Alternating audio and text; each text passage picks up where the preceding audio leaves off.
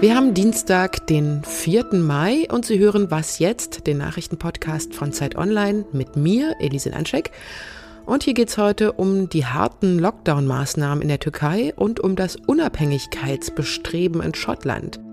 Und wir reisen heute mal kurz auf den Mars. Aber jetzt erst mal die Nachrichten. Ich bin Christina Felschen. Guten Morgen. In den vergangenen drei Jahren erhielten Politiker, Journalistinnen und Anwälte mehr als 100 Drohschreiben, die mit NSU 2.0 unterschrieben waren, in Anspielung auf das rechte Terrornetzwerk. Jetzt ist der mutmaßliche Verfasser bei einer Wohnungsdurchsuchung in Berlin festgenommen worden.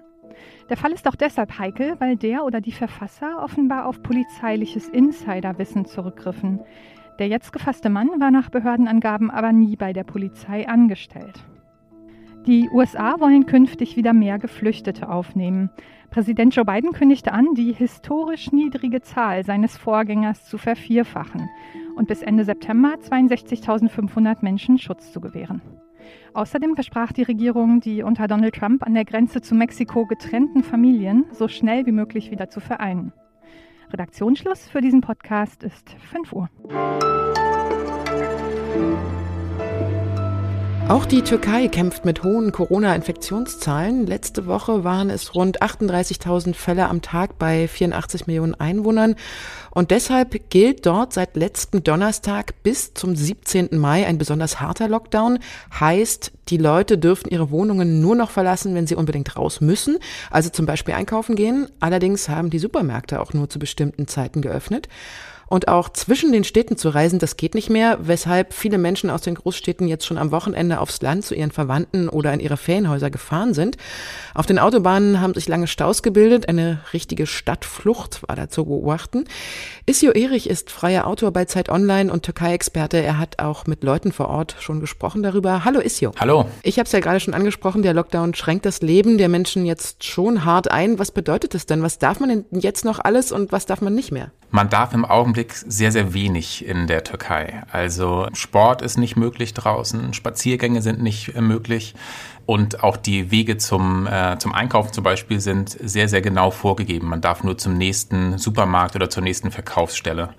Meine Übersetzerin vor Ort erzählte mir zum Beispiel, dass Kontrollen auf dem Weg dann auch stattfinden, ob man auf der richtigen Route ist. Der Gouverneur von Istanbul kündigte an, dass 19.000 Polizisten im Einsatz sein sollen während des Lockdowns und 300 Checkpoints errichtet werden. Was auch nicht erlaubt ist, ist das Einkaufen von Alkohol.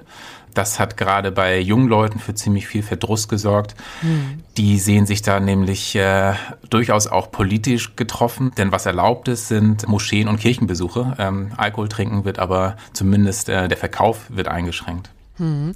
Jetzt sind ja auch Touristen von diesen Einschränkungen ausdrücklich nicht betroffen. Warum nimmt man die denn aus und was kann man denn als Tourist dann überhaupt machen, was Einwohner nicht dürfen? Als Tourist darf man Sport treiben, man darf spazieren gehen, man kann sogar in Museen und dergleichen gehen, sofern diese geöffnet sind. Ähm, der Hintergrund ist, dass im Vergleich zum Quartal des vergangenen Jahres ähm, die Einnahmen aus dem Tourismus um 40 Prozent gefallen sind und das bei einer ohnehin sehr, sehr schwierigen wirtschaftlichen Lage in der Türkei. Stehen denn die Türkinnen und Türken hinter den Maßnahmen oder gibt es da Unmut? Also wie ist denn die Stimmung im Land? Wie immer, denke ich, hängt es davon ab, wen man fragt. Die Menschen, mit denen ich jetzt sprechen konnte, die waren eher frustriert, was diese Maßnahmen anging. Ähm, nicht zuletzt, weil es eben auch darum ging, den Tourismus zu pushen und die türkischen Staatsbürger zum Teil etwas hinten runterfallen. Insgesamt muss man sagen, dass die türkische Regierung unter massivem Druck ist zurzeit und das nicht so sehr wegen des Lockdowns, sondern wegen der allgemeinen wirtschaftlichen Lage. Erdogan liefert im Prinzip nicht mehr das, wofür er so viele Jahre gewählt worden ist, nämlich wachsenden Wohlstand. In Umfragen geht es für ihn und seine Partei AKP ziemlich kontinuierlich bergab. Früher konnte er sich absoluten Mehrheiten sicher sein. Mittlerweile liegen er und seine Partei bei ungefähr 35 Prozent in den Umfragen in Sachen Zustimmung. Das ist schon ein massiver Druck, den er da politisch gerade spürt. Und dieser Lockdown und der verzweifelte Versuch, äh, die Urlaubssaison zu retten, sind sicherlich auch Konsequenzen dieser Lage. Danke dir, Issio. Sehr gerne.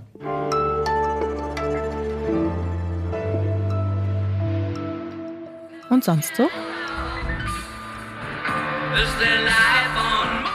Ob es Leben auf dem Mars gibt, das können Sie jetzt ganz einfach selber nachschauen. Und zwar auf der Website mars26.com.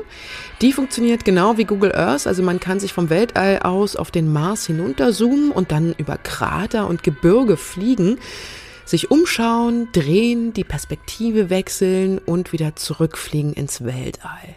Das sieht alles wirklich sehr schön aus und besteht aus 16.200 Einzelelementen, zusammengesetzt aus Fotoaufnahmen von der NASA. Und diese Elemente, das sind NFTs, also Non-Fungible Tokens. Übersetzen kann man das am besten vielleicht mit Echtheitszertifikat für digitale Werte.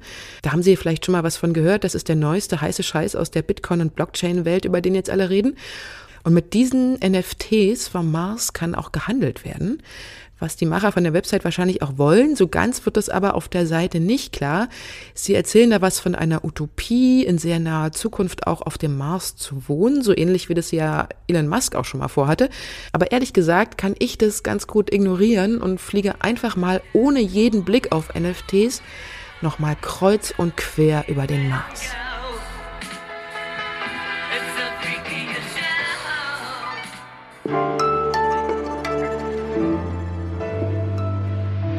The independence case is a powerful one.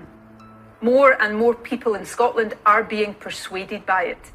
Das war die Regierungschefin von Schottland, Nicola Sturgeon, Ende letzten Jahres. Und sie betont nochmal, dass immer mehr Schottinnen und Schotten die Unabhängigkeit ihres Landes von Großbritannien und dann damit verbunden auch eine Rückkehr in die EU befürworten.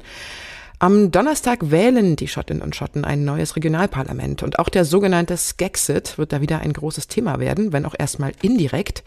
Denn wenn die Befürworter eines erneuten Unabhängigkeitsreferendums bei dieser Wahl eine klare Mehrheit bekommen, dann steigt der Druck auf London, auch wieder eine zweite Abstimmung möglicherweise zulassen zu müssen. Zur Erinnerung, bei dem letzten Referendum 2014 hatten die Schottinnen und Schotten ja mit 55 zu 45 Prozent dafür gestimmt, im Königreich zu bleiben. Aber damals war Schottland auch noch Teil der Europäischen Union und da es das jetzt nicht mehr ist, steht damit auch die schottische Frage wieder auf der Agenda. Bettina Schulz ist Zeit-Online-Korrespondentin in London und beobachtet die Lage vor Ort bei dieser wichtigen Wahl in Schottland. Hallo Bettina. Ja, hallo nach Berlin. Die SNP, Schottlands Regierungspartei, die für die Unabhängigkeit eintritt, hatte versprochen, das Volk bei einem Wahlsieg zu diesem Thema erneut abstimmen zu lassen. Welche Chancen hat denn die SNP, diese Wahl zu gewinnen? Ja, die wird die Wahl gewinnen. Also die liegt derzeit weit vor allen anderen Parteien bei mehr als 45 Prozent.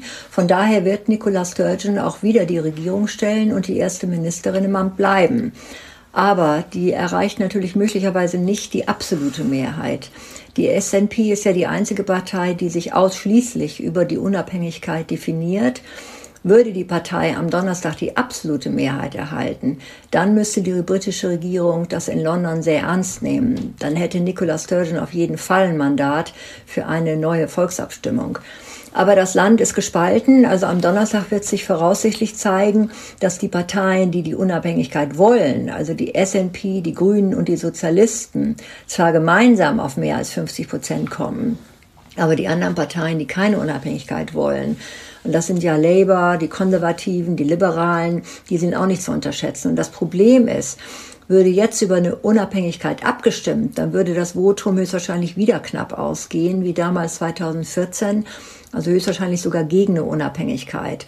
Und das ist eben Grund genug für den Premierminister Boris Johnson, eine zweite Volksabstimmung abzulehnen. Sagt denn die S&P, wie das mit der Unabhängigkeit dann konkret gehen soll und welche Folgen ein solcher Schritt dann hätte? Weil das war ja auch so ein Problem damals beim Brexit. Es wurde zu einer Abstimmung zwar aufgerufen, aber keiner hatte eigentlich wirklich einen Plan, wie das umgesetzt werden soll.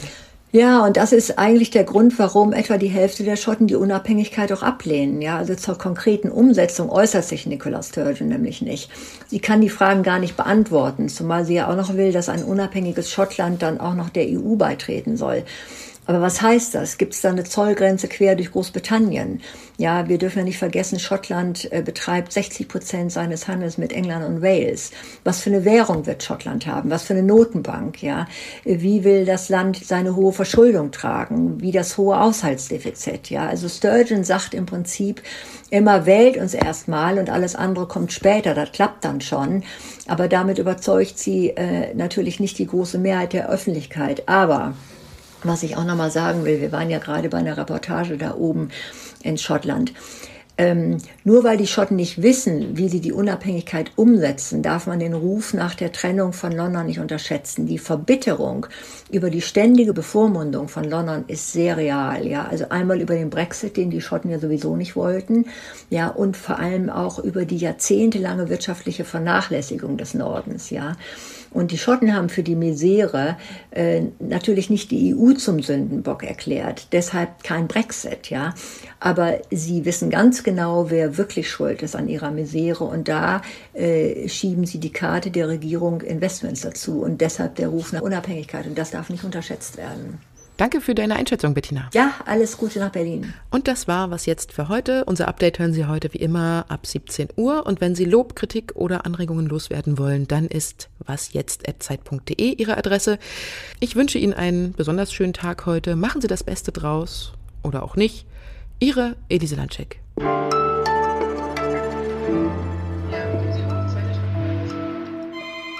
Ups, jetzt ist es bei mir.